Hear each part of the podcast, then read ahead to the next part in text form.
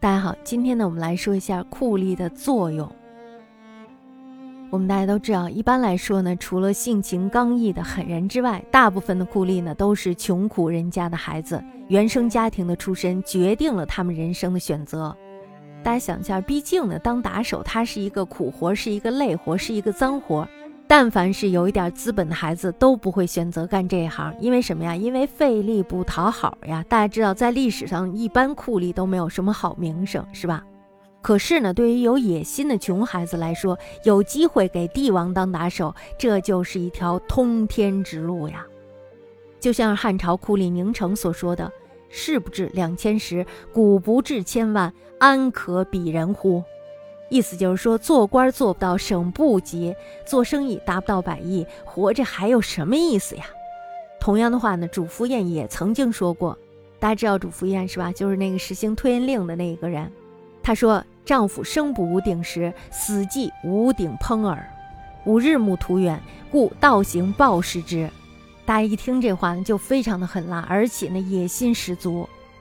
宁城当酷吏呢，是为了做两千石的高官。主父偃呢，他年纪大了，已经没有时间让他论资排辈儿了，所以呢，他只能走一个捷径。毕竟咱们知道，在正常的情况下，穷孩子从小吏做起，能够出头，基本上是要靠运气。所以呢，这是看不到希望的。但是呢，如果你一旦投靠了帝王，却能够看见无尽的前程。因为帝王他有政敌，他时时刻刻都需要一把非常锋利的快刀。帮他做那些摆不上台面的私事儿，比如说汉武帝时期，遍地诸侯王势力极其强大，他急需什么呀？急需的是一把快刀啊，对吧？斩掉那些掣肘自己的政敌。于是呢，一辈子不顺心的主父偃这时候就看准了时机，他这时候就给汉武帝写了一封信，寥寥几句话，一下就说中了汉武帝的心思。史书中记载，汉武帝呢早晨收到了这封信，晚上呢他就召见了主父偃，而且呢还埋怨说：“这么多年你都跑到哪儿去了呀？咱们可是相见恨晚呐！”从此以后呢，主父偃就替汉武帝干脏活。我们来看一下，既然皇帝害怕遍地诸侯王，那么他就实行了什么呀？推恩令。这个方法呢，逐渐消减了诸侯的实力，但是呢，推令的收效实在是太慢了。咱们说过是吧？他有一个生命的长短，对不对？那么他怎么办呀？他就去收集诸侯王犯法的证据，并且呢，直接担任齐国的国相，名为辅佐，实为抓小辫子。大家知道，他其实就是一个间谍。一旦要是被他抓住了犯罪证据，那么就会马上报告给汉武帝，然后武帝会怎么办呀？然后武帝自然是要光明正大的废除封国，把郡县收归朝廷。这种事儿呢，主父偃一共做过两次，用一人灭两国。大家想，这是多么便宜的事儿啊，是吧？脏活干完了，主父偃他的这种狠辣的手段让大家感到非常的害怕。大家想，这个人的手段极其的残忍，是不是？说不定哪天就轮到了自己的头上呀。于是呢，此时人心惶惶，是吧？那你要再逼得紧点，就像刘辟一样，他造反了呀，是吧？那么汉武帝怎么办呀？汉武帝这时候一看，哎呀，也差不多了。这把刀呀，该换一换了。这时候呢，主父偃被诛三族，脏活已经办完了，杀掉主父偃还能安抚人心。所谓呢，杀一人而安天下，这又是一件便宜事儿。主父偃的人生路径呢，可以看作是酷吏的缩影。刚开始的时候，帝王要找打手，酷吏想要出头，于是呢，君臣一拍即合，速成战友。并肩作战，各取所需。事情办成了以后呢，帝王要继续扮演救世主。于是呢，这把拿在帝王手中的凶器就变得非常的扎眼。怎么办？藏起来呀，是不是？它已经是见不得人的东西了，那么必须要藏起来。藏起来以后，以便下次再用。如果实在是人心惶惶，那么为了安抚人心，酷吏不得不成为背黑锅的。这把刀过于的让大家害怕了，怎么办？只好把它熔掉，是吧？那么对于汉武帝来说，酷吏只是一把打击政敌的快刀，刀坏了呢，就再换一把呗。那么对于朝廷来说，任何时候都需要酷吏。一个很残酷的历史经验，能够适当使用酷吏，往往是朝廷权威比较强盛的时候。大家想想，在周朝那时候，能不能使用酷吏呀？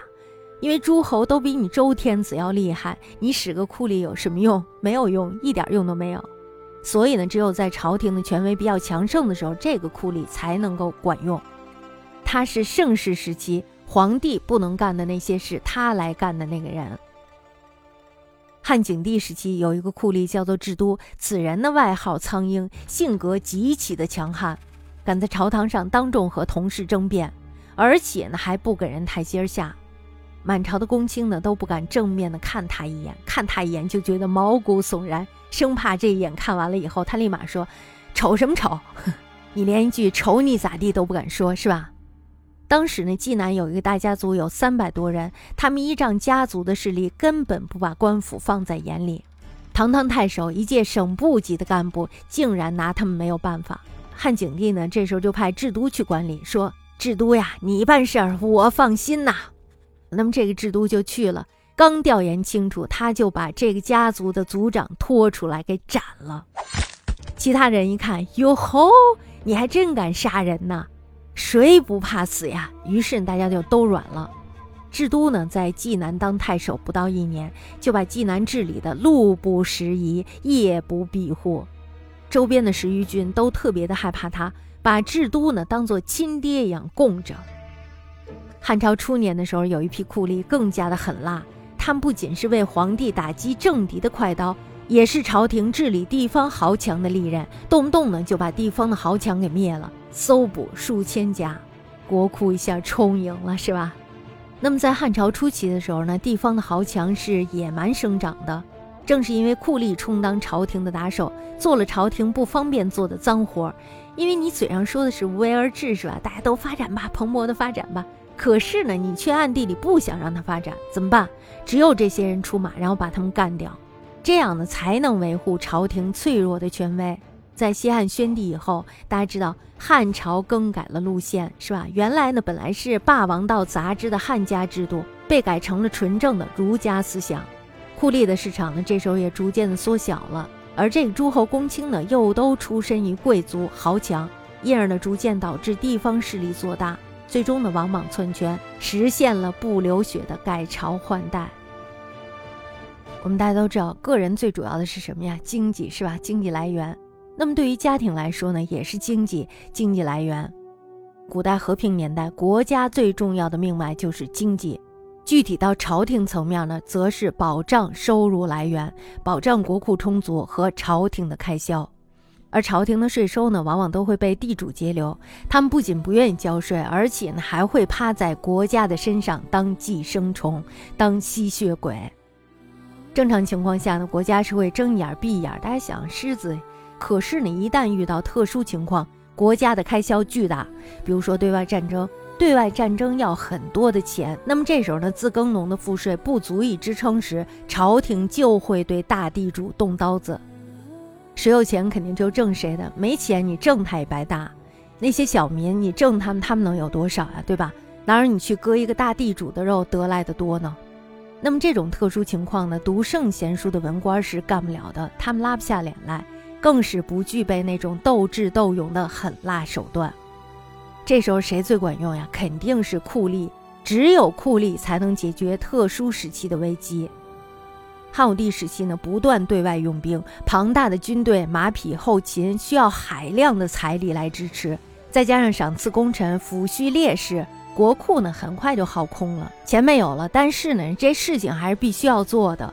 公元前一百二年起，桑弘羊为汉武帝策划了一系列的财政刺激计划，算民告民、军书平准、盐铁官营等经济政策。军书平准、盐铁官营是国家调控用常规的手段来增加国库收入，算民告民呢，则是汉朝的财产税，是从富商的口袋里往出掏钱。如果要是商人老实交税还好，一旦要是偷税漏税，那么就会有老百姓来举报告发。如果情况属实，那么此人的财产一半就会给举报人，另一半呢则会充国库。这招够狠的，是吧？汉武帝呢，为了鼓励商人交税，特意树立了榜样。他让主动交钱的洛阳商人卜氏，在短短的七八年里升为关内侯，并且呢出任御史大夫。不过呢，此举收效甚微，商人们呢依然是不愿意为国家大业出钱，宁愿把财富都藏起来传给子孙后代。能够把政策推行下去，依然还得靠酷吏。那么，在公元前一百一十四年，汉武帝呢任命杨可主持告民。经过了三年的整治，朝廷获得了上亿的财富、数万的奴隶，还有无数的土地。当时呢，汉朝的中产阶级几乎都破产了，汉朝的财政呢却得到了缓解。通过经营充公的土地，朝廷这时候又能源源不断的获得收入。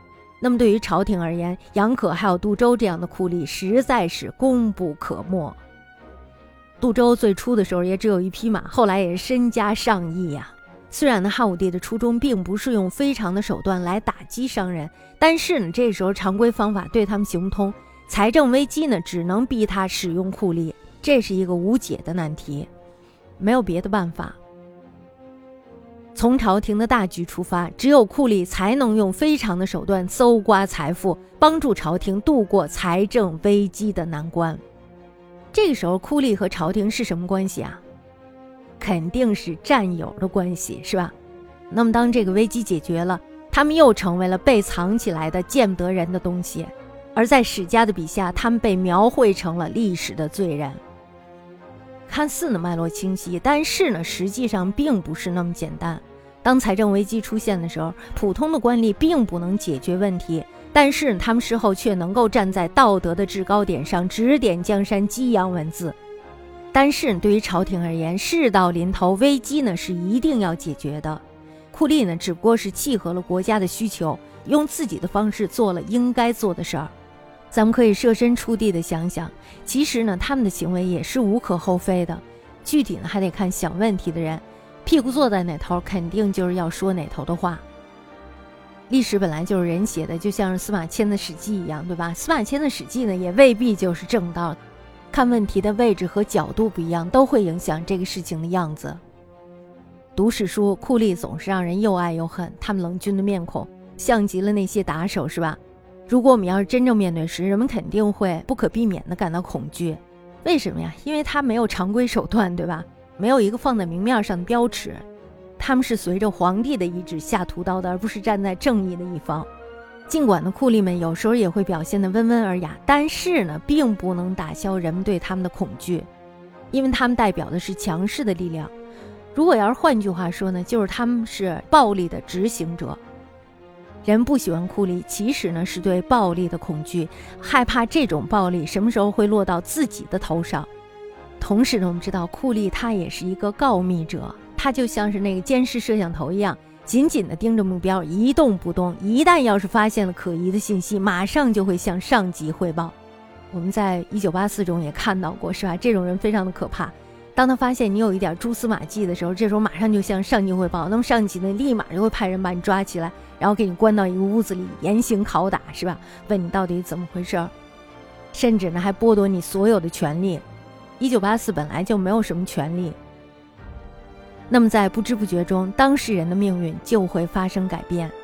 利益还有需求是源源不断产生酷吏的土壤，他们从战友变成了不能拿出来示人的丑陋之物，最后呢，成为了替罪的羔羊。